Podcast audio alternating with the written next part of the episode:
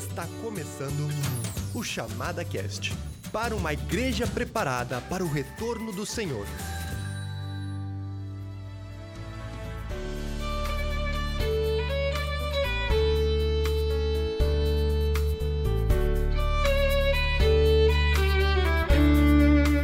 Então tá, estamos aqui na zona sul de Porto Alegre, nos estúdios da Chamada da Meia-Noite. Meu nome é Stephanie Uri Vondrasek e eu tô com ah, o nosso amigo sempre presente, Daniel Lima. Oi, Stefan, prazer estar aqui, ouvintes. Muito feliz de poder participar desse, desse Ah. bate-papo. Então apresenta já o nosso convidado especial Hum. de hoje. Com certeza. Tem aqui ao meu lado o senhor Roberto Heinck. Acho que quase ninguém, talvez a esposa dele, os pais devem conhecer como Ah, Roberto Heinck. Só quando estão brabos. Aí, aí fica feio, né? Quando chama o Roberto não é coisa tem, não tem o nome do meio ali pra. Não Mas- tem. Não, não. É Para quem Roberto. conhece o Betinho, ele vai se apresentar, mas eu tenho tido o privilégio de conhecer o Beto já há mais de 10 anos e caminhado juntos e tive- tivemos momentos bem, bem gostosos aí nessa nossa caminhada com Jesus. E muito feliz, Beto. Muito bom mesmo ter você aqui e compartilhando como é que tem sido não só a sua caminhada, mas sua experiência nessa área especificamente do ministérios de louvor na igreja. Isso, o Beto é. Eu eu já vou te deixar falar, tá, Beto? Não tem problema. O Beto, pra mim, é uma referência, assim, ó, em dois sentidos. Uma que. O Beto já tem uma história até dentro da chamada da meia-noite, né, Beto? é verdade. Muitos dos que vão estar ouvindo vão, pá, o Beto, olha só, né? Já conhecem o Beto de outros congressos, vamos dizer assim. Isso. Quantos congressos, Beto? Eu acho que eu participei de oito, pelas minhas contas. Mas eu, enquanto eu estive aqui na chamada, fui em todos. É, Trabalhei quase 10 anos aqui na chamada. 10 anos na chamada. Que história, hein?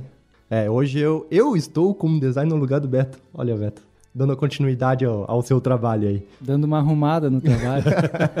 Não, que isso, que isso. Outro vinho que a gente tem, o Beto é meu líder de louvor, já, já pensou nisso? Que coisa boa, né? Estão em casa só. aqui, estão em casa. É bem, mais caseiro impossível. eu já diria que isso é falta de opção, mas tudo bem. Não, não, não. Te confesso que não é falta de opção. Realmente a gente já tinha pensado em gravar um contigo. E aí estamos realizando esse, esse, esse sonho que a gente tinha. Beleza. Legal, Beto. Cara, em- a gente já te conhece, mas eu sei que tem muita gente aí que tá nos escutando que não te conhece ainda. Então eu vou te pedir a gentileza, te apresenta pra nós, família, e depois fala um pouquinho do teu ministério. Não, e o Beto, além disso, não, eu vou ter que falar, né? É parte integrante eh, de uma banda famosíssima no Brasil, Tanlan.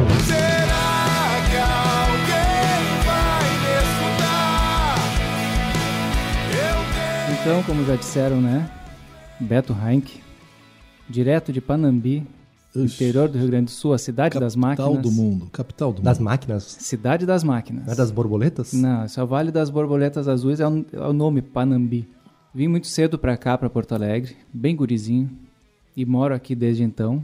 Hoje eu sou casado com a Camila, pai, do, pai da Olivia e do João. Ela, ela tem nove anos, o João tem sete.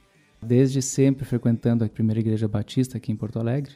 A minha vida musical começou quando nasci, porque tinha tudo que é instrumento em casa, porque o pai era toca de tudo também, os irmãos tocando, cantando sempre. Então, desde muito pequeno, cinco anos eu comecei com piano. Aí a gente se mudou só. cá, tive que parar de estudar, porque até achar professor e tal, era Ixi, mudança de família toda, né? Aí eu fui pro violão quando tinha uns 10 anos, mais ou menos, meus irmãos me ensinaram a tocar. Acho que a partir dos 12 que eu me lembro, eu toco no culto da igreja. Já são quase 30 anos. E aos 15 tu começou a liderar o- a banda, né? Não. Aos 18. não foi tão não longe. do culto, não do culto, né? No culto a gente sempre teve gente. Legal. ah, responsável.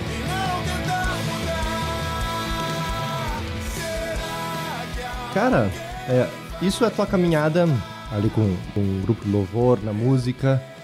Mas dá uma palhinha pra nós aí, da Tanlan. Como é que começou esse trabalho? Eu tocava com o Fernando já na igreja, o baterista da banda, muitos anos já antes. E muito papo, né? Muita conversa. Aí um dia ele chega assim: Cara, a gente tá fazendo coisa só pra dentro da igreja. Ninguém tá fazendo nada lá fora. Ninguém. As pessoas dizem, as bandas dizem que fazem música evangelística, mas de fato só tocam dentro da igreja por causa do assunto, por causa da letra. Não consegue entrar em outro lugar. Teve, claro, exemplo. Ah, mas banda tal tocou no Rock in Rio. Sim, mas como é que foi isso, sabe? O que que isso, que, que, que isso representou? Não era um trabalho inteiro feito fora, pra fora. Uhum, uhum. Então a gente insistiu muitos anos, muitos anos nesse tipo de composição. O que, que era natural? A gente, depois de estava formando uma banda eh, com ele, com o Thiago no baixo. Eu participava de uma outra banda com o Fábio, atual, é, que é o vocalista, né? E um dia e a gente ficou sem baterista numa e sem vocalista na outra. A gente disse, não tá certo isso, né? Vamos juntar esse negócio e isso surgiu também. Amor mais louco do mundo, dá atenção a quem não presta, sorri pra quem é A gente, de propósito, escrevia músicas, letras, daqui a pouco a gente pensava, não, isso aqui tá muito crentez. Uhum, uhum. Não que fosse ruim, porque isso é uma coisa natural para nós. Nós desde criança cantando na igreja e letras e inspirações assim. Mas a gente se obrigou a não fazer isso. E deu muito resultado. A gente passou muitos anos, principalmente no começo, participando de tudo que é festival. Nós tocamos em praticamente todos os bares aqui de Porto Alegre, da região. Fomos até Maranhão. Olha só. São Luís, tocar duas vezes no principal bar da noite lá porque eles gostaram das músicas e das letras. Nos conheceram na primeira vez, na primeira vez nós já pudemos nos identificar, nos uh, dar, o dar, o nosso testemunho. Uhum. E no aniversário do bar, anos mais tarde, eles nos chamaram de novo, porque aquilo marcou eles. Então fizemos amigos, muitos amigos fora desse ambiente cristão uhum. por causa da banda, por causa das letras. Pessoas que, que aceitaram a música, que ouviram o evangelho depois de quem entregou as músicas, abriu as entregou, portas. abriu as portas. Uh, um tempo depois a gente acabou assinando com a parte gospel de uma gravadora por causa do alcance. Sim. A gente tem um uhum. alcance uhum. de, de distribuição maior. Agora, continuamos produzindo as mesmas coisas, não houve nenhuma pressão da direção para mudar esse rumo. Uhum. Então, a Tanlan continua fazendo música. A gente preferiu fazer isso, não que a gente não possa fazer, até vou dar aqui um, uma dica de um produto novo que a gente vai lançar daqui a pouquinho aí. Vai ser voltado sim para quem é cristão. Uhum. Acho que vai ser bem legal. E assim que puder a gente vai divulgar isso. Oh, deu só o gostinho deu aí. Só o gostinho, gostinho pra gente. Isso aí.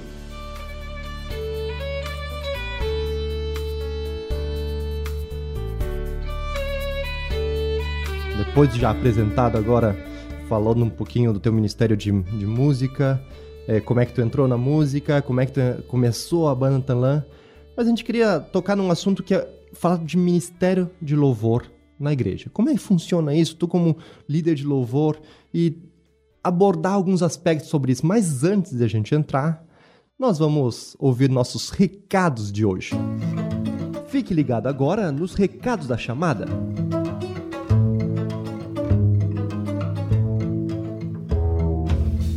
Sejam muito bem-vindos, ouvintes do Chamada Cast, ao programa de hoje. Como chamada, nós gostaríamos de promover a segunda edição da coleção Livros para Pintar, livros infantis, então, conhecidos já por muitos de vocês, histórias sobre Abraão, sobre Noé, sobre Jesus, sobre a criação do mundo. Então são livros para pintar para os seus filhos, para os seus netos, se você quiser presentear alguém, nós recomendamos bastante essa série com algumas explicações, narrações das histórias, é muito interessante.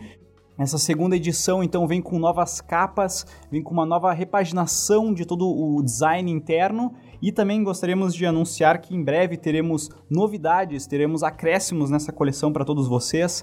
Basta entrar em loja.chamada.com.br para saber mais e lembrando também o link estará aqui na descrição desse programa para você realmente poder conferir essa série. Outro aviso que nós gostaríamos de deixar para vocês é que falta menos de um mês agora para a nossa primeira conferência profética online, totalmente gratuita, que vai acontecer nos dias 21 a 24 de outubro. Você vai ter todas as transmissões acontecendo no nosso site, no YouTube, no Facebook da chamada, então fique por dentro. Se você entrar em chamada.com.br e acessar ali a aba Conferência Online, você poderá até se inscrever para receber a notificação do evento, das transmissões e você poderá ver mais informações. Já tem todas as informações de preletores, dos títulos das mensagens ali. Cremos que será um tempo muito abençoado para você se fortalecer na fé e entender um pouco mais de tudo que tem acontecido com essa pandemia, com o coronavírus no mundo e realmente crescer no seu conhecimento bíblico sobre todas essas questões. Então recomendamos bastante isso, lembrando a todos, em um mês teremos este evento eh, e desejamos que todos vocês participem. Lembre de divulgar para os seus amigos, divulgar para os seus familiares.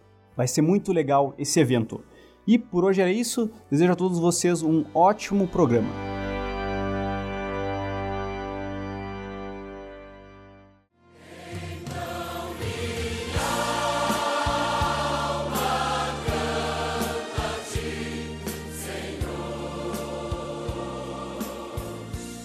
Então, para a gente começar essa discussão, Beto, é, eu queria te lançar uma pergunta que é mais ou menos assim: qual seria num momento de culto da igreja, qual seria a importância da música?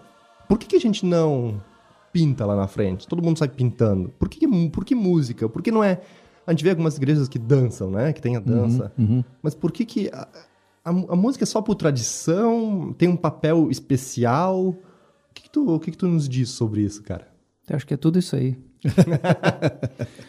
Ela tem, eu acho que um tanto de tradição que a gente herdou desde o tempo dos sacrifícios. Uhum, uhum. Música utilizada na preparação, na, na, aproximação das pessoas, nos rituais uhum. judaicos, né? Uhum. A primeira igre a igreja primitiva, na, alguns dizem assim, ah, mas no Novo Testamento não se fala mais em música. Claro que se fala. Tem vários lugares que se dá uma dica de que havia música, que eles uhum. cantavam, não se fala uhum. mais em instrumento como nos salmos, tantos salmos dizendo assim, ah, toca com tambores, com harpa. Uhum. Só tem harpa aparecendo lá em Apocalipse de novo.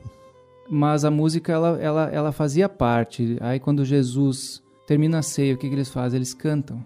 Né? Por que, que apareceu esse texto lá? Uhum. Aí quando Paulo está dando orientações lá sobre o culto, quando ensinarem, quando cantarem. Uhum. Então tem, tem muito. Eh, acho que vem desde lá. A cultura, claro que ela mudou, ela foi passando por diversos tipos de música e manifestações artísticas mesmo dentro da igreja, como, como as esculturas, né? Uhum, uhum. Isso vinha de dentro da igreja para fora. Pois é, né? A música também era assim. Muitas vezes a igreja dava o ritmo e depois acabou sendo o contrário, acabou ficando uma coisa tão separada do restante que depois da reforma é que se teve que voltar e, e, e torná-la acessível de novo para as pessoas, né? Então acho que tem um tanto dessa tradição que a gente traz, tem um tanto da tradição cultural. A gente aqui está no sul do Brasil, tradição alemã. Se cantava muito canto coral, uhum, né? Determinados uhum. estilos assim. Ainda hoje em cidades por aí tem a sociedade de canto. Exatamente. Assim, né? 25 de julho, né? Com um coral muito forte. Uhum. E é bonito de ouvir, né? Então, eu acho que essa cultura ela veio para dentro da igreja também. Agora, as igrejas elas se estruturaram muito em função da música. Os cultos, eles hoje dão um valor às vezes maior do que devia, né? Hum, Eu acho que a hum. música, como foi a pergunta, né? A música tem um papel muito importante? Tem. Ela pode ter. Uhum. A gente pode ter um culto sem música. Não é um problema. A gente não precisa da música para render graças, né? Para louvar. Não precisa de música para isso. Mas então, para que, que a gente canta? Quando a gente canta todos juntos, hum, todos hum. falando a mesma coisa.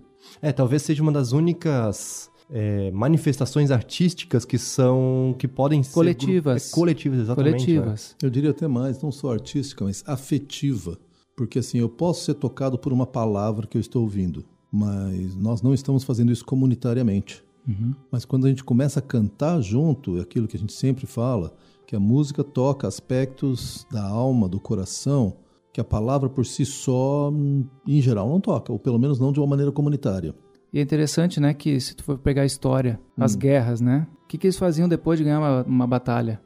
Aí tinha algum compositor que fazia uma música sobre aquela batalha. Eles saíam cantando aquilo, todo mundo uhum. junto. Parecia um, um, momento de celebração, de uhum. festa, né? E acho que isso a gente traz também para dentro. A gente tem a vitória já. A gente já Verdade. pensa no futuro, a gente tem esperança e cantar todo mundo junto a mesma coisa, isso, isso, isso não sei, isso dá, de alguma forma acontece comunhão também aí. Uhum. A música, imagina, no culto, né? O culto, eu, eu imagino sempre que a música ela tem que servir, claro, a Deus, mas a igreja. Ela tem que servir, ela tem que fazer parte da edificação.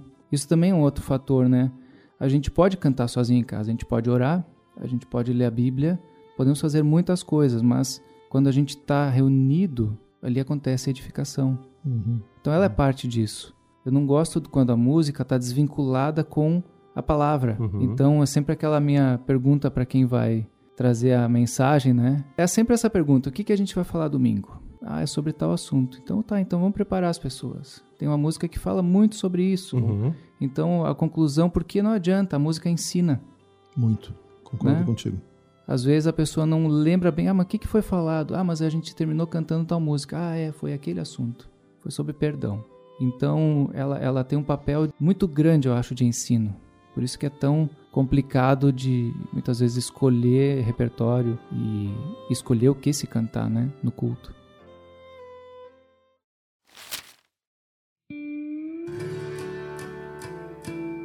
É, e hoje é uma realidade, né? Assim, a gente absorve muita música né, que a gente vai escutando aí dos artistas cristãos e, é- e eu vejo, assim, nas igrejas onde eu já passei, a facilidade que a gente pegar uma música pra cantar porque ela é baladinha, porque ela tem um ritmo bacana, né? Em espanhol eles falam assim, era pegar isso, É, né? Aquele negócio, é, chiclé, É música, aquela- música chiclete. é, é tão fácil, né? Às vezes tinha aquela, aquela teologia, talvez nem pensada na hora de compor, né? Que tu olha assim, ah, esse negócio tem alguma coisa meio torta ali, né? E a gente deixa passar batido, né? E, e essas coisas, talvez me arrisco dizer que muitas vezes as músicas, elas gravam na mente uma verdade mais do que as próprias pregações do culto. E como a gente tem que cuidar com isso, né? É, Isso é um problema, acho que principalmente aquele texto que fala sobre a pessoa que ela é levada por qualquer vento Uhum. Vento de doutrina, isso acontece muito facilmente aí na questão da música, porque quando tu pega uma pessoa, a gente tem casos assim, né, contato com pessoas que estão no começo da caminhada cristã. Uhum. Elas o que que elas escutam? Ah, isso aqui é um versículo. Acho que tem cara de versículo, então eu posso ouvir, então é verdade, então eu vou cantar. E daqui a pouco ali no- naquela letra tá acontecendo uma promessa de Deus que ele não fez. Uhum. Uhum. Ou não fez pra, pra nossa, é, vamos dizer assim, não pra Fez nós, pra alguém talvez. na história, Exatamente, exatamente. É, é o tal do contexto, né? Do, do estar dentro ou fora do contexto. E acho que esse é o principal, é a coisa mais difícil de identificar. Quando a gente escuta músicas, tem música que primeiro que eu acho que elas não, for, não foram feitas necessariamente pra gente cantar em congregação. É Hum. verdade. É verdade. Elas não funcionam pra isso. Tem música que é uma confissão muito particular de alguém Uhum. uma experiência. E às vezes ela, não se transpõe para mim, ou para uma realidade de, de uma realidade coletiva. Então, às vezes, eh, fica meio estranho, né? A gente chega num lugar, estão cantando uma música que, puxa vida, eu tô falando isso, isso não, não, não é a minha realidade. Tá apontando para quem, né? Essa música aponta para quem? Para Deus? Para alguma característica de Deus? Para algum elogio, algum louvor, Uhum. né, nisso? Ou ela tá falando sobre a pessoa que foi transformada e aí tá- o foco tá nela. Tem, tem uma música que é traduzida que, bah, me vem na mente agora, eh, pensando nisso, que fala assim, quando a música esmurece o resto desaparece, simplesmente a ti me achego. E, e eu já ouvi falar que essa música tem a ver com uma banda que perdeu o foco, né, eh, começou a leva- elevar a música, perdeu o foco em Jesus e teve um tratamento ali e voltou a, a música com uma essência realmente na adoração. E realmente, se a gente canta essa música numa congregação, não faz muito sentido, né?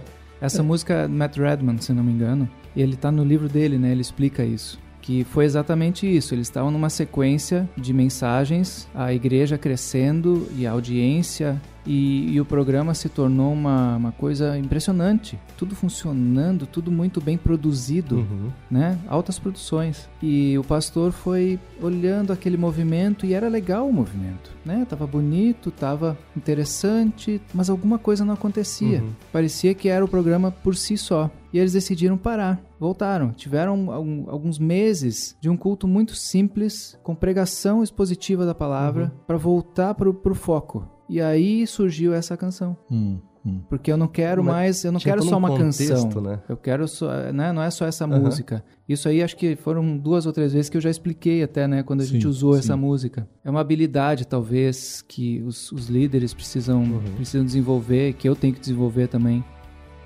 O que que tu fala, né? Entre uma música e outra? O que que a gente precisa desenvolver, né? De habilidades. Quando tu escolhe uma música, para que, que ela tá ali naquele contexto. Uhum. E não é para eu cada vez ter mais uma mensagem ali, uma mini mensagem. É o pincelar daquela música o que vai servir para complementar ou para completar a mensagem, o que vai Uhum. introduzir a mensagem da palavra depois.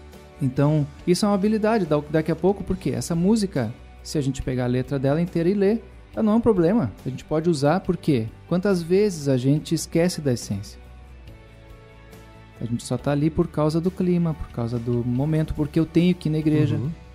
porque é legal, eu tenho que, né? Imagina se meus pais sabem que eu não fui, ou sei lá, vocês não me verem lá. Então, quantas coisas a gente leva no, no automático e esquece da essência? Então, claro que dá pra usar. Mas tem músicas que a pessoa, ela, ela daqui a pouco diz assim: Eu vou andar sobre as águas. Ele vai me fazer andar sobre as águas. Será que vai? Quem sou eu para dizer, né? Ele pode, mas ele não é obrigado a fazer, né? Outra que diz assim: Ah, tu prometeu que estaria aqui, porque nós estamos reunidos. Eu digo: quem é que é Deus nessa história, né? Reivindicando. Exatamente. Então, ah, parece parece um texto bíblico, parece o versículo, mas como assim? Será que é isso mesmo que está dito ali? Então é, é difícil, é difícil esse papel e a gente não se perder na, É, na eu acho que eu escolha. tenho uma ou duas, duas perguntas aqui. A, a primeira delas eu acho que pega bem por aí, que é o, o líder de louvor que é pregador.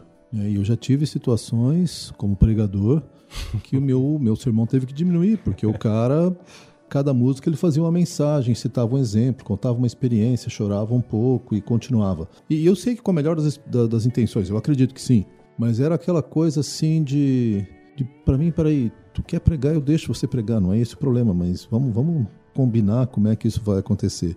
Mas uma outra que eu queria pegar um gancho do que já falou, Beto, eu, eu, eu gasto para uma mensagem em média aí, em média, né?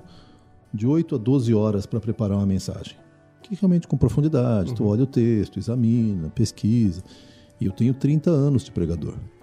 Cara, me corta o coração quando o cara chega para preparar o louvor, né? Os caras estão ali ainda ligando cabo, afinando instrumento, e o cara fala: "O que que, que nós vamos cantar aqui?" Ele pega um pedacinho de papel e escreve três, quatro coisinhas que ele vai escrever lá. E eu falo: "Cara, eu preparei, vamos dizer, oito horas para preparar minha mensagem. Você vai gastar oito minutos para preparar o, o período de louvor?" Para mim é um, é um desrespeito com a congregação e com Deus em última análise, mas assim, é uma coisa sem preparo. Isso me assusta muito, isso me, me entristece. Isso tem, isso tem a ver com a formação das equipes, né? Hum. Com a liderança do louvor, com a preparação das pessoas que vão conduzir. E claro que hoje se profi- profissionalizou isso, né? Tem muito lugar que é sempre a mesma pessoa que faz, Uhum. que conduz, que dirige. Isso facilita para algumas coisas. Por outro lado, a igreja perde com isso. Não vê mais gente conduzindo coisas ou talvez dando algum relato, alguma Uhum, contando alguma uhum. experiência. O que eu Uhum. sempre falo para quem lidera é que não acho justo a pessoa que está ali a cada dois, três domingos com o microfone na mão ter o tempo de falar o que ela quer, dar um testemunho ou fazer algum pedido e todo o restante da igreja não tem essa oportunidade, não é? Então eu sempre digo, ó, maneira aí porque não é esse o nosso objetivo aqui. Tem um livro até sobre louvor e- adoração, que vai me fugir agora o nome do autor, mas que ele diz assim que o líder ele precisa ter um bom preparo teológico e doutrinário. Concordo. Por causa disso, o que, que ele vai preparar se ele levar mais do que oito minutos se ele não tiver o conteúdo também para preparar? Uhum. Uhum. E sim, muitas vezes a mensagem tem o que? 40 minutos? Uma hora no culto, dependendo do- da igreja, às vezes 30. O período de louvor, de cânticos, de músicas, muitas vezes tem esse mesmo tempo, né? Isso. E é injusto mesmo quando a pessoa não se prepara para falar, porque eu já eu vivo isso, né? Quando eu não preparo o suficiente, ou eu fico em branco, não falo, ou eu falo coisa que eu não queria. Uhum. Ou eu esqueço de falar até a razão pela qual eu escolhi aquelas músicas, Uhum. né? Eu deixo de dar o tom da sequência. E aí ela não, não acontece nem a preparação, nem o ensino, nem nada. Uhum. É simplesmente um período que a gente atira pra torcida, a gente lança aquelas músicas e espera que pelo menos faça algum serviço no coração da pessoa. E a própria música toque.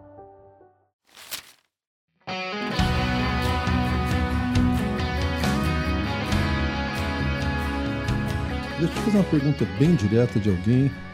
Stephanie Beto sabem muito bem que eu não tenho nenhuma habilidade musical. Eu consigo correr atrás da nota se alguém começar. Agora, esse negócio que vocês fazem de alguém dar um acorde, o cara entrar na nota certa, isso pra mim é, é uma loucura. Isso eu não, não consigo entender. Mas, de qualquer forma, me dá assim dois, três passos. Como é que um líder de louvor, o cara manja de música, o cara quer se alinhar com a palavra do pregador, vamos dizer que a mensagem do pregador so, seja sobre ousadia ao compartilhar a sua fé. Como é que esse cara pode preparar? Quais seriam os passos que você sugeriria para um cara organizar as músicas, organizar esse período de louvor? Eu sei que você teria muito para falar, mas assim, sei lá, um, dois, três, quatro. Não sei se existe isso. O que, que seria um ponto de partida? O texto bíblico. Tá, ótimo. Pegar o texto bíblico, ver o que, que se extrai dali. Quanto mais informação o pregador puder passar, isso é fundamental. Conhecimento das músicas. E aí vem uma coisa que para mim é difícil decorar músicas, decorar letras. É mesmo. Mas eu tenho me obrigado a fazer isso. Porque não adianta, às vezes a tecnologia falha. Uhum. Às vezes o, papel não tá ali, esqueço de virar a página. E aí chega na hora de, de chamar a letra, ela não vem. Então eu preciso saber também. Então eu acho que é, uma, é um bom passo porque à medida que tu está habituado com as letras, tu vai identificar essa aqui se encaixa, essa aqui Uhum, não. uhum. Né? As coisas estão mais frescas Não na vai, memória. não vai ser pelo título da música, né? Tu pega o Isso. inteiro, né? Exatamente, às vezes o título não tem nada a ver com o restante, não é bem aquilo, né? Ah, seriam dois passos, três passos talvez esses. Ah, entender até a tua equipe Sim. que está escalada naquele dia, que, que condições tu tens ali. Tem músicas que não ficam tão bem só numa... A canção não é boa, tá, boa, o que, que dá pra dizer de bom ou ruim, né? Isso é relativo, né? Mas a música às vezes não funciona se ela não tiver determinado instrumento. Tá. Então tem que saber quem está na tua equipe naquele dia, naquele momento. É, preparações assim. Se tu vai ter condições de, de ensaiar antes as pessoas ou não. Uhum, uhum. Então, acho, na prática seria mais isso. Isso são, são coisas bem emergenciais, né? São Claro, aquelas claro. coisas do, do, do, do- dia a dia. A Uhum. preparação do líder, eu acho que tem, tem tantas outras etapas aí, né? Sobre correr atrás de nota ou não. Tem gente que consegue conduzir muito bem, que fala muito bem, que tem muito conteúdo teológico. E eu gosto muito quando os meus líderes de que conduzem o culto têm esse conteúdo. Para mim é, um, é um alívio. Eu fico tranquilo quando passo na mão de um colega que está aqui na frente também para conduzir, porque eu sei que porque a medida vai estar certa, Uhum, né? uhum.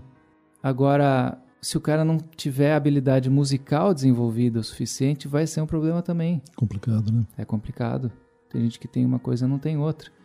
Então não adianta. A pessoa que, que começa a andar nesse caminho, ela precisa ir atrás de se desenvolver, né?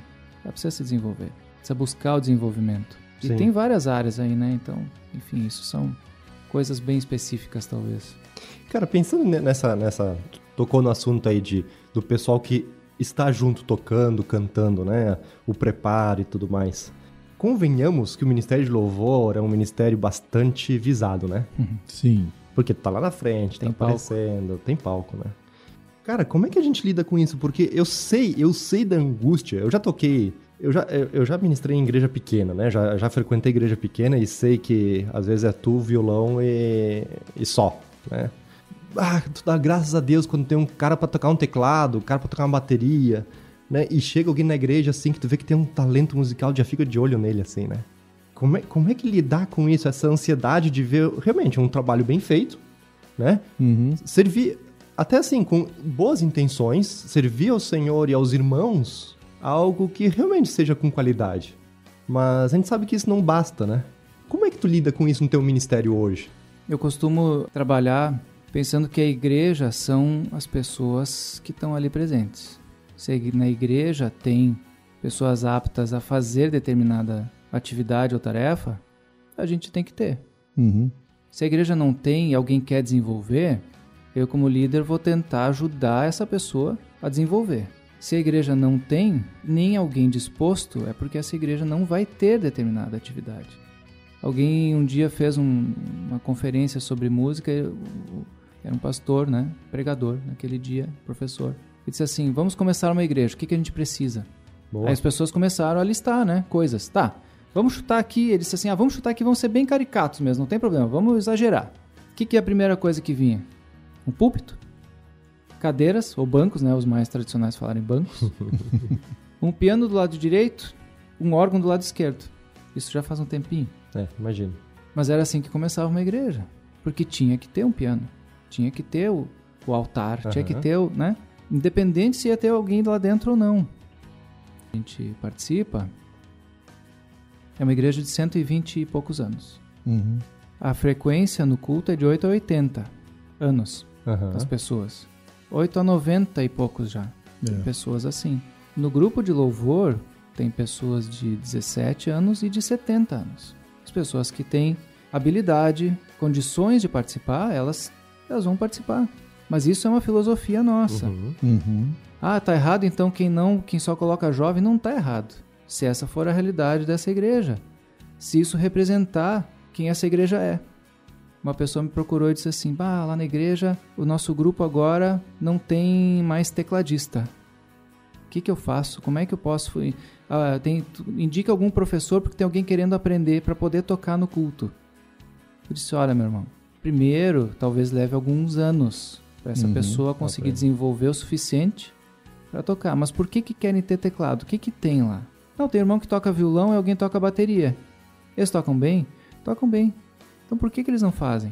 Essa igreja tem 60 membros, talvez 50, Uhum. que se reúnem todo domingo. Eles fizeram uma cantata de Natal. Tem igreja com 300 pessoas, 500 membros de e não fazem porque entenderam que não não precisa, mas eles acham que precisa. Aham. Aham. Talvez a gente força demais a barra às vezes para ter coisas que não são a essência. Não precisa. Uhum. E aí tu acaba gerando um estresse. Ah, porque faltou, porque aí precisa de equipamento de som. A igreja não tem como investir. Aí compra um equipamento ruim. Aí vai, tá um, vai dar um áudio ruim. Às vezes é, é melhor tu não ter e juntar o pessoal mais perto Aham.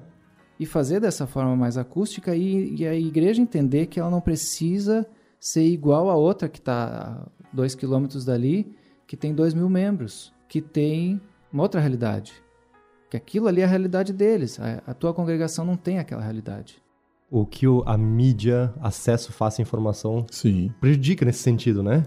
Porque a gente abre o YouTube e tá lá a Hilson tocando, né? Com 500 guitarristas, um back vocal com cinco lá que cantam super bem. E eu ali com minha guitarra meio desafinada, né? Vai saber se ela sempre foi assim, não foi? É. A gente tá, como a gente tá pegado na forma ainda, né? Isso. Eu estava pensando bem nisso, a questão de forma e essência, né? Porque é óbvio, devemos ter o melhor grupo de louvor, com as melhores tecnologias, com o que nós pudermos de melhor. O que em alguns casos significa um violão e uma bateria. Ou nem bateria, um carrom e é isso aí. Isso. né? Mas a forma, a essência precisa de forma. Quer dizer, uma essência sem forma não existe. Mas a forma, às vezes, ela, ela pode nos escravizar. E uma vez que nós perdermos a essência, a gente mantém a forma porque sempre fizemos assim. Então, quando a gente pensa, eu, eu gosto muito da sua ênfase, Beto, no- quando você fala de, primeiro, de envolver pessoas na ministração do louvor. Então, realmente, nós temos na nossa equipe, como tu disseste, de 17 a 70 anos. E, obviamente, devemos ter habilidades de 17 a 70 também, em termos de competência musical. Como é que você escolhe? Como é que você seleciona? Chega o, o Danielzinho lá, que não canta nada, e fala: "Ah, Deus me chamou para cantar. O que, que tu fala pro Danielzinho? Então, acho que aí acaba acontecendo os, os conflitos, né, que tu Aham. também colocou antes. Acho que a maioria dos conflitos nas igrejas, elas se dão pela falta de critérios específicos definidos. A gente criou alguns passos para a pessoa se envolver. Hum. Eles não são tão radicais quanto em outros lugares. Tem igreja que a pessoa precisa passar um ano ensaiando Uau. junto.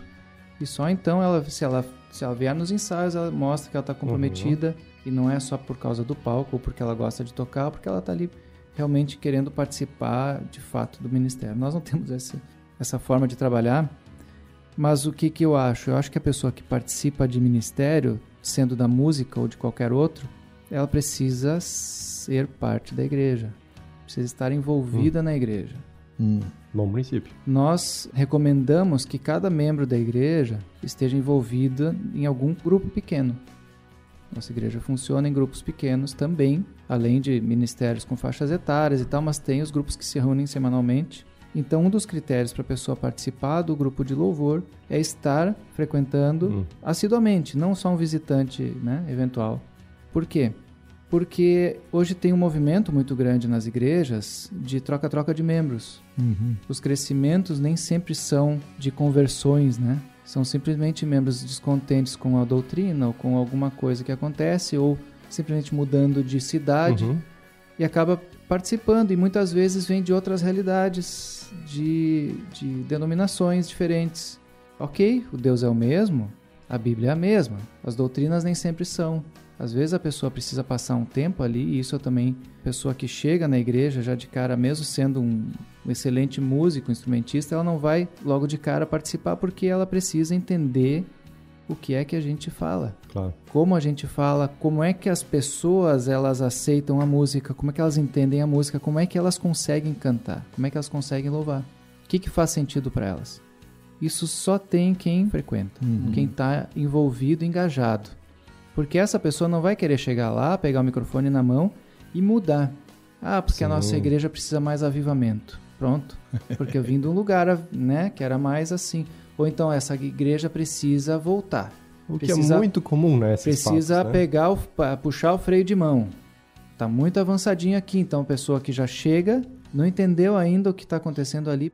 E essa é a pessoa que já está na equipe, né? Não é um- algum visitante, alguma Uhum. banda, algum grupo, algum líder que vem eventualmente participar de alguma conferência e tal. Não, essa é a pessoa que vai estar no dia a dia, que vai fazer o estrago às vezes no culto e depois você vai ter que corrigir. Para mim é um principal fator. A pessoa tem que estar envolvida na igreja. Ela, ela ama diferente as pessoas. Ela vai, não vai se importar tanto com, com o volume do microfone dela, se está muito baixo, ou vai reclamar de alguma desafinação, porque porque ela conhece quem está ali no banco embaixo. Sim. Então esse é um critério que talvez é, quando me perguntam esse é o primeiro que eu digo.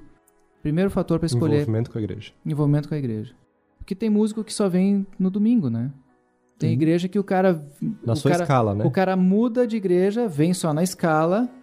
Exatamente, ele não sabe o que está sendo falado. Ele não sabe o que foi, qual é a série de mensagem que está sendo dado. Que, qual é o pé da igreja. Onde é que ela está envolvida? Não sabe. Não faz sentido. Isso não para vai não falar junto. daqueles que depois do período de louvor vão embora para casa, né? Não É, ficam para mensagem. É, né? exato. Também é já punk, vi em né? Não, algumas isso não. igrejas. É. Isso, isso acontece bastante. são os extremos. A questão musical, né? A questão das habilidades em si. hum. Eu costumo dizer assim, por que, que a pessoa que não sabe fazer churrasco, por que, que o churrasqueiro da igreja não põe ela para fazer churrasco? Tá, vai estragar a carne. O que, que ele vai fazer? Vem cá, meu amigo. Churrasco a gente faz assim. Tu vai me ajudar a cortar. Como é que corta um galeto? Ó, tá vendo aqui? Aqui é que tu corta. Já sabe cortar. Como é que se espeta? O cara vai aprender a espetar, mas ele não vai ficar na churrasqueira. Tu que é lá de São Paulo, meu amigo, tu não tá entendendo nada dessas coisas. Vamos lá pra panela então. Vamos pra panela, fazer a macarronada, né? A pessoa não sabe o que que é o ponto do macarrão. Mas o que que ela quer? Ela vai chegar na cozinha e dizer assim: Eu quero cozinhar hoje. Não é assim que funciona, né? Por que, que na música tem que ser assim? Ah, mas é de coração. Sim, de coração. Se é de coração, vai lá servir aquela senhora. Uhum. Vai fazer um discipulado. Né? Vai, vai caminhar com alguém, né? Teu, teu negócio é ensino? Ensina. Ah, mas eu quero cantar, então vamos aprender. Uhum. Não tem problema. Tu quer mesmo aprender? O passo a passo é esse. Tá afim de seguir? Então vamos seguir. Tem aquele lugar lá que é o lugar que tu vai começar. Ah, mas eu já toco, então beleza. Tá num grupo pequeno. Qual é o teu próximo passo? Ser acompanhado por alguém. São critérios. Aí a pessoa diz assim: "Ah, mas olha lá o fulano não tá fazendo". Digo: "Tá bem? Tá certo? Tem critérios". Aí tu tem que ser líder. E diz assim: Claro. "Aquele fulano, ele trabalha todo dia. Nos dias que tem grupo, ele também tá, tá com uma situação e tal determinada, mas aí vem o líder. Tu conhece quem, quem tá debaixo da tua autoridade, ali, Exatamente. né? Exatamente. Então, tem critérios definidos, já é um grande passo para evitar conflitos. Porque eu quero dizer assim, tá, mas e aí? Eu tô vindo aqui só para tocar. Não tem, não, Não tem um coração naquilo. Não né? pode Então, se queixar. é, não tem um coração Sabe? no Senhor, né? É mais fácil tu, tu, tu orientar alguém, corrigir alguém, quando a pessoa tá engajada, tá envolvida. É muito mais simples, ela, ela absorve de outro jeito.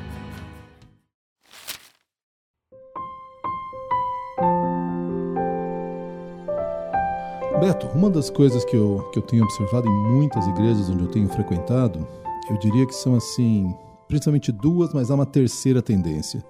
Algumas das igrejas, como a nossa, que é centenária, existe um grupo da igreja que quer cantar os hinos do inário. Os inários saíram dos bancos, porque o que, que nós vamos cantar? E os hinos, reconhecidamente, muitos deles têm uma letra muito profunda. E aí tem uma outra galera na igreja que não, quer cantar os cânticos que estão rolando aí na internet, nos em todas as mídias e aquela banda trilegal, muito legal, ah, que eu ouvi, que tá não sei aonde, no show e no vídeo, na igreja do meu amigo, tem isso, tem. Então você tem meio que duas tribos. Eu sei que você tem lidado com isso e acho que tem lidado muito bem, mas aí às vezes há uma terceira tendência que é, puxa, nós temos que produzir as nossas músicas, que refletem a caminhada, o momento teológico, o que Deus tem mostrado para nossa igreja. Como é que você equilibra essas três demandas ou, ou tendências ou gente puxando para três lados ao mesmo tempo? Tem Como é que equilibrar? É possível? Como é, como é que tu mede isso? Não, vou fazer um culto mais para o pessoal mais antigo e os jovens que se aprendam a se virar com isso. Não, vamos fazer mais para os jovens e os mais antigos que aguentem. Ou não, eu vou inventar umas músicas legais aqui e todos que se viram. Não sei, como é que, como é que tu lida com isso? Eu acho que isso tem a ver com o que eu já falei antes sobre o teu público, né? Uhum. Não só o público, mas o tipo de programa, né? Numa mesma igreja pode acontecer de tudo, né? De, de, de tipo de programação. Ah, a questão dos hinos. Por que que eu muitas vezes gosto de hinos? Porque as letras já foram muito experimentadas. Uhum. Passou por muita gente que tem um compromisso com Deus, que tem um conhecimento teológico. E essas, se essas pessoas cantaram, para mim eu fico tranquilo. Interessante. Essa é uma, é, é, para mim, é a principal vantagem. Porque fora isso, o que, que acontece? Como é que eles foram criados? Em que contexto foram criados? Em que época foram criados? Numa época em que cada pessoa tocava o piano, o violino, o violoncelo, naquela cultura. Eram hinos que têm uma composição de, de um determinado jeito, elas têm uma estrutura musical, uma estrutura métrica de letra, ela tem até uma linguagem que aí já vem um, um certo conflito. Tem hinos que eu não coloco mais porque a gente precisaria de um glossário, Uhum. É verdade. não é? Verdade. Elas usam termos e alguns já tentaram fazer adaptações e aí às vezes ou o sentido muda ou a poesia se perde. Isto. Então, aí, mas aí a senhora, aquela de 80 anos, ela decorou do outro jeito, ela não consegue cantar com essa letra nova. E aí já não funciona. Não funciona nem pra ela. Uhum. Certo, certo. A gente, como igreja, a gente se perde muito quando tenta comunicar. Nosso principal papel em qualquer aspecto da igreja é comunicar. Comunicar com quem não tem ainda a verdade. E se a música não comunica, também não funciona. Eu usar expressões que não falam com quem caiu de paraquedas lá na igreja, também não funciona. De alguma forma, eu preciso entender aquela letra. Claro. Então, às vezes, os hinos eles pecam nisso. Eles são de um outro contexto, de uma outra época que se falava diferente. Uhum. As Bíblias mudaram, né? Por que, que hoje tem Uhum, tanta uhum. versão para facilitar o entendimento? Porque o português arcaico, sei lá como é que dá para dizer, eu não sou das, das letras, né? Mas é, acho que tem a ver com isso. Tem igrejas que têm 10 anos de vida. A sua maioria é jovem, Uhum. jovem adulto. Esse cara não sabe, para ele um hino é uma música nova. É verdade. É um cântico novo. Alguns cânticos de 20, 30 anos, quando eu coloco eles ali para a igreja, para Conde, que tem essa tradição, metade da igreja não, Não conhece. conhece. É verdade. Por quê? Porque elas vieram de outro contexto, porque essa composição foi feita numa realidade por um compositor que se usava muito. Ah, essa igreja não escutava. Eu vim de uma igreja que não sabe quem era Vencedores por Cristo, Uau. por exemplo. Esse cara não vai conhecer metade das coisas que a gente cantava há 20 anos Uhum. né? Porque era a principal fonte das, Uhum, dos cânticos. Azaf, né? Ademar de Campos.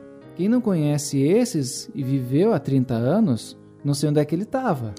Mas quem se converteu depois disso não viveu isso. Não vai conhecer. Então, as- alguma- algumas pessoas dizem assim, ah, na- lá na igreja, não sei por que as pessoas não estão cantando. Quando tu vai ver a lista de músicas, ou tem músicas demais, uma variação muito grande, ou tem músicas que as pessoas simplesmente não conhecem. Uhum. Eu não tenho como cantar. Eu tenho que aprender cada, cada domingo tem que aprender a Tem música, não vai nova, cantar. né? Não, Não vai cantar. Não rola. Então Uhum. isso também é uma questão para se considerar na hora de escolher músicas, né? Não só a questão do público. Aí tem um outro, um outro fator, né?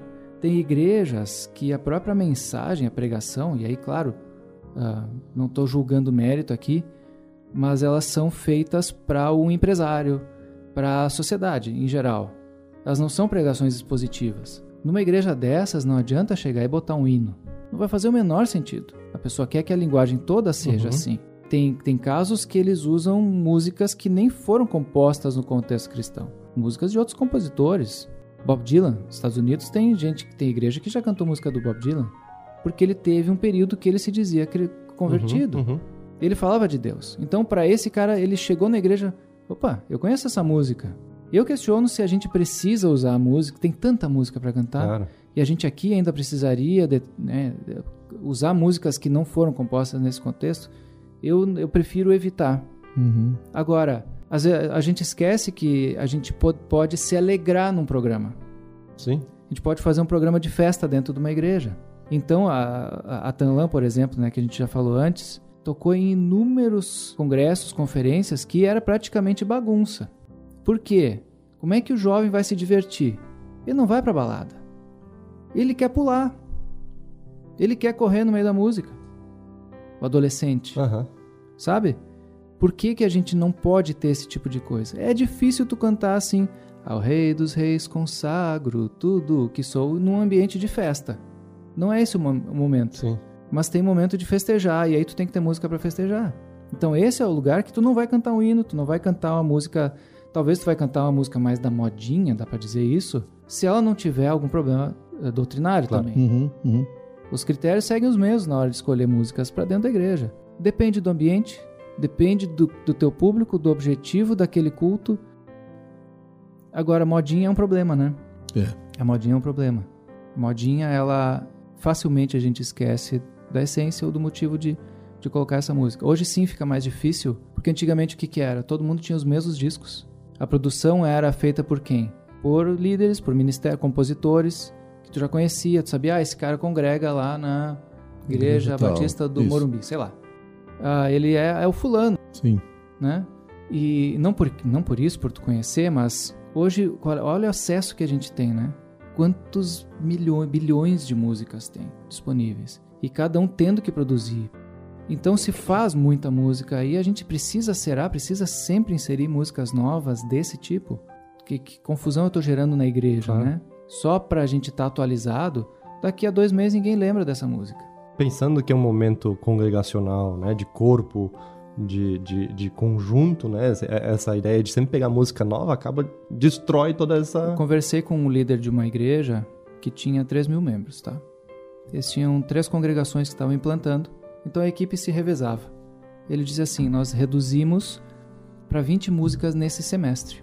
Uau. Nós vamos cantar só essas 20 músicas. Porque elas têm a ver com todos os temas que nós vamos trabalhar. E aí tá claro que exige um preparo de toda a Claro, igreja, da claro. liderança, Uhum, pastores, uhum, uhum. se organizarem. Interessante. Mas a gente quer que a igreja não precise mais ler, que ela possa fechar o olho na hora de cantar, como uma oração. Uhum. Porque ela vai estar sabendo essa música. Se eu começar a variar cada vez, vai ter sempre uma música que vai ser nova para alguém. Então nós vamos insistir. Nesse semestre vão ser essas 20. Para o próximo, talvez nós trabalhemos com outras. Isso facilita os ensaios.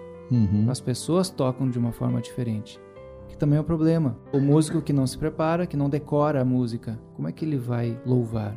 Se ele se preocupa tanto com a técnica, sabe? Então, isso interfere. O- Todo o trabalho não é à toa que a gente planeja, que a gente se programa, porque tem muitos fatores aí É, envolvidos também. Interessante isso, né? Interessante isso, né? Quando, porque a- por estar, gostei desse, dessa parênteses que tu fez aí, por estar no palco, as pessoas estão te vendo ali, pra bem ou pra mal. E muitas vezes a questão da, da técnica, isso nos atrapalha como músicos de, de poder louvar o Senhor junto. E as pessoas que estão nos olhando, estão vendo a gente olhando pra guitarra, olhando pro piano, prestando atenção na, na partitura, que seja, né, nas cifras ali. E eu gosto sempre de dizer, quando, quando sou eu, né, o responsável por dirigir, de que, gente, a gente tem que transmitir alguma coisa Isso, com a nossa, isso. nossa cara, nossa, nosso modo de agir ali na frente. A expressão, né? Isso, isso não só comunica, mas incentiva o louvor, Isso. né? Me convida. me convida É, exatamente. É, é- é muito diferente quando tu vê um back vocal, por exemplo, assim, que sabe bem a letra, que tá ali, como, como tu mesmo falou, né? Talvez uma, uma música mais contemplativa, mais de oração, vertical ali, que tu- a pessoa tá de olho fechado ali, realmente derramando, é, se derramando na presença do Senhor. Ah, isso me convida a fazer o mesmo. Mas se a Uhum. pessoa ali tá de cara fechada, né? Parece que tá em outro mundo. né? Amarrado na partitura. É, Não, não para de olhar o papel. não flui, né? Aliás, o nosso papel principal é não atrapalhar, né? Esse é o grande desafio. É a equipe, é quem. É, e não quem- é fácil, né? Não é fácil. São muitos fatores. São muitos fatores. Por isso que o preparo é muito importante. Em todos os aspectos. Preparo técnico, técnico de equipamento. Uhum, uhum. Tudo que a pessoa pode se distrair. Por isso que falar demais entre uma música e outra, contar um caso, contar um exemplo, é ruim. Ah, certo dia eu estava passando no shopping. Ah, a pessoa, o que que ela pensou? Shopping. Eu tenho que ir lá depois. Esqueci de devolver, tenho que trocar aquele presente. Pronto, esqueceu já o que está acontecendo, sabe? Uhum, Então é o- é, um cuidado muito grande do que, que a gente fala, as introduções longas das músicas. Tudo está envolvido, uma transição mais suave entre uma música Claro. e outra. Ela, ela não te tira do foco. Nosso papel principal é não atrapalhar o louvor da pessoa. Interessante. Esse conceito aí. Facilitar para que flua. Exato. Inclusive, indo mais longe, eu concordo muito com isso, Stefan. De novo, como alguém que não tem uma inclinação musical, faz toda a diferença se o líder do louvor e o back vocal eles estão, se pelo seu semblante eu os vejo. Ah, mas pode ser falso. Pode até ser falso, não vou nem discutir, mas eu vejo a pessoa assim, realmente compenetrada e orando e se derramando diante de Deus, ou se o cara tá amarrado, como eu disse, né, amarrado na partitura e, e lendo, e, e às vezes eu vejo, né, assim, quase que uma discussão entre o líder do louvor e os outros. Pá, errou aqui. Quer dizer, a, a- a preocupação com a performance, que eu acho que tem que ser excelente. Excelente, assim, o melhor que aquele grupo consegue Claro. dar, não vou nem discutir. Não estou dando desculpa aqui para ser desleixado. Mas, puxa, como é diferente. Algumas pessoas me conduzem à presença de Deus e outras eu tenho que lutar contra elas para entrar na presença de Deus. Não, e, e eu acho que não, tu falou da, da questão de desleixado, eu acho que é exa- exatamente o oposto, né? Sim, sim. Não me lembro quem falava isso, mas tinha alguém que falava assim que é, no nosso ensaio, quando a gente começou a enjoar da música que a gente tá ensaiando, é que tá começando a ficar bom, né? Então, assim, tu toca tanto, ensaia tanto, que aquilo começa a virar automático. Não é repetir até a gente acertar tudo. É repetir tanto que a gente não consegue mais errar. Uau. Claro, isso também tem o quê? Trabalho prévio, né? A pessoa passar para todo mundo, uma organização para a pessoa se preparar. Tem a ver com isso também.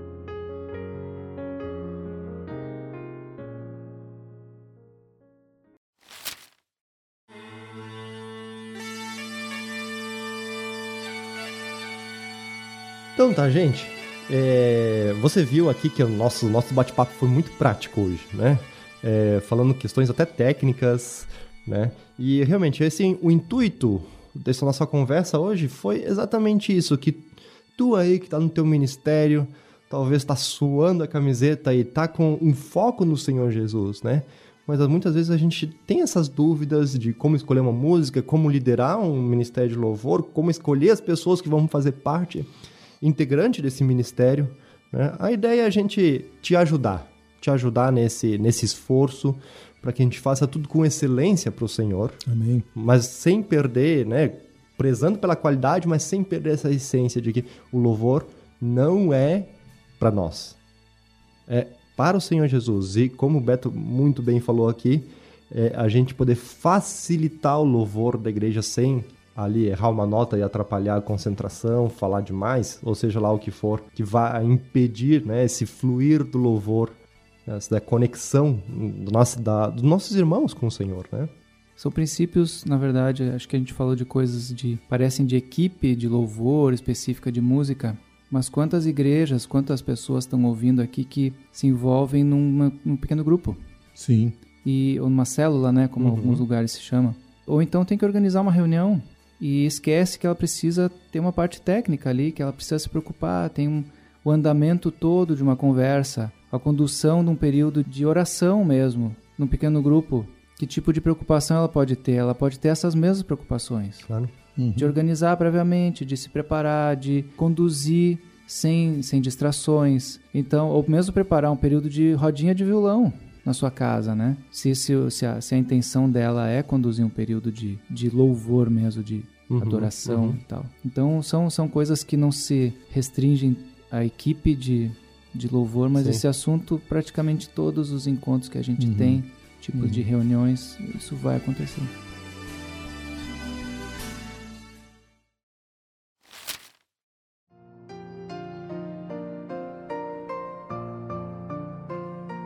Beto, uma, uma última pergunta pra gente terminar aqui, tá?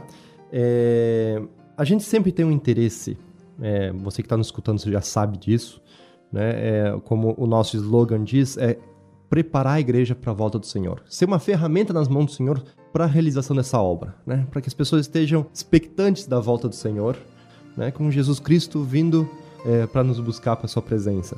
Pensando nisso e tentando relacionar isso com tudo que a gente tem falado de louvor, escolher música, eu fico pensando, eu quero saber se vocês, até Daniel, se puder ajudar depois, é, se vocês concordam com isso, né?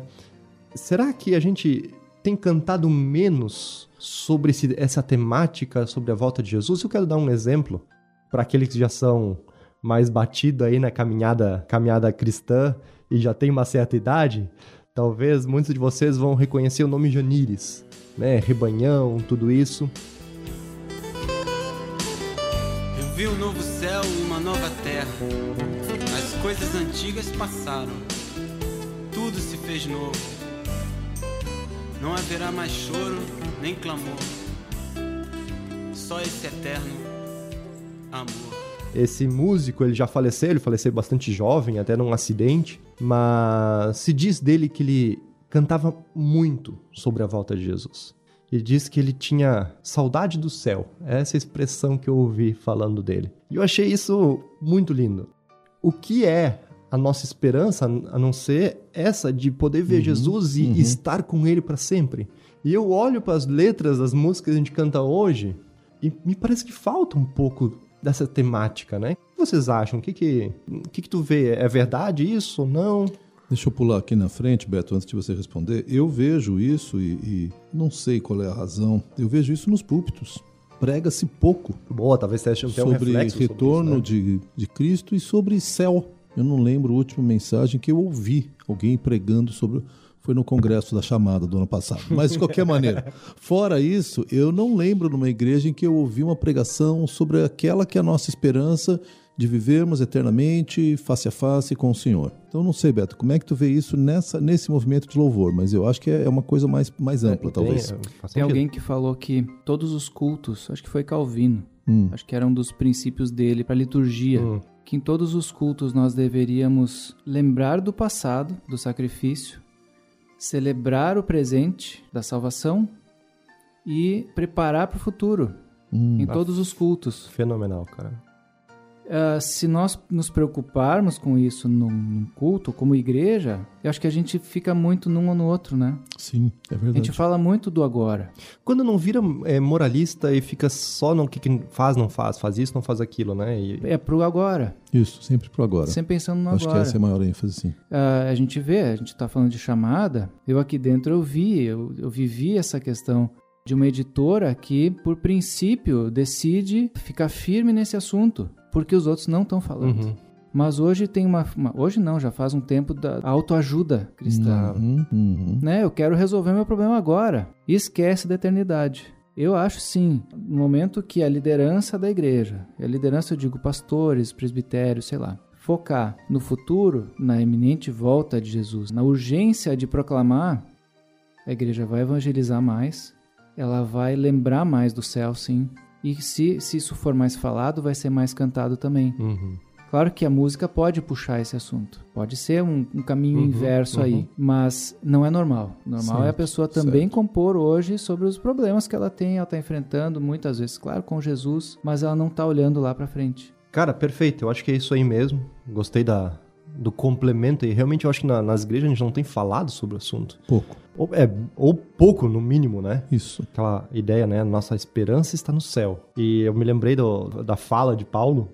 Se nós não ressuscitamos, nós somos as pessoas mais infelizes, né? Claro, tinha aquele contexto que ele estava falando, mas é realmente essa... Se nossa visão não está lá na frente, cara, a gente vai viver infeliz aqui, mesmo como igreja. Sim. Né? Essa é a principal solução. Sim. Apontar para o futuro, para a esperança do futuro na eternidade. Isso resolve a maioria dos problemas. Sim. Sim. Amém. Gente, muito obrigado pela tua participação aqui, por estar nos escutando todo esse tempo. Beto, quero te agradecer também pela tua presença, foi especial, muito especial mesmo.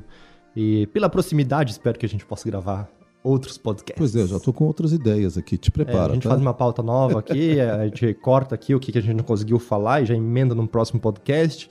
É isso aí. E Daniel, mais uma vez, muito obrigado. Já vou te pedir aí para a gente poder finalizar esse podcast, como a gente sempre gosta de fazer, com uma oração dedicando Com essas prazer. palavras ao Senhor. Com prazer. Senhor, muito obrigado, Pai, por essa oportunidade que tivemos de bater um papo na tua presença. Obrigado pela vida pelo ministério do Beto. Obrigado pelo tempo que ele tem podido investir, pela tua, tua graça nesse ministério de louvor, adoração, formando equipes, preparando equipes e realmente conduzindo o pessoal da sua igreja num, num momento de adoração. Queremos rogar, Pai, que não só o Beto, mas cada líder de louvor que hoje em dia luta com tantos impedimentos e, e faltas e limitações, que ele possa sentir alegria em te servir, conduzindo as suas igrejas até a ti, Pai. E que esse último tema que nós falamos, que é a, realidade da nossa esperança em ti, a realidade do céu que nos aguarda, possa voltar a ser algo central em nossas vidas, central em nossas igrejas, no púlpito, no louvor, em cada aspecto da vida da igreja, Pai. Te agradecemos e queremos agora consagrar, Pai, tanto a vida do Beto e o ministério dele, como também esse, esse podcast, que pessoas possam ser tocadas e edificadas por meio dele. No nome de Jesus é que eu oro. Amém. Amém. Amém. Olá, muito obrigado por nos acompanhar. O Chamada Cast é um podcast promovido pelo Ministério Chamada. Estamos realmente felizes por você ter escutado este programa. Clique em seguir na página de qualquer um de nossos episódios para ficar por dentro dos próximos lançamentos, recebendo uma notificação diretamente em seu WhatsApp. Siga-nos também no agregador de podcast de sua preferência. E, se você gostou do que ouviu, escreva pra gente comentando em nosso site ou em nossas redes sociais. Para mais recursos, perguntas, ou se você quiser saber mais sobre o Ministério Chamada, envie um e-mail para chamadacast@chamada.com.br ou entre em nosso site chamada.com.br. Ficaremos imensamente gratos se você nos ajudar a fortalecer o Chamada Cast, compartilhando nossos programas com seus amigos, familiares e conhecidos. Juntos, trabalhando por uma igreja preparada para o retorno do Senhor.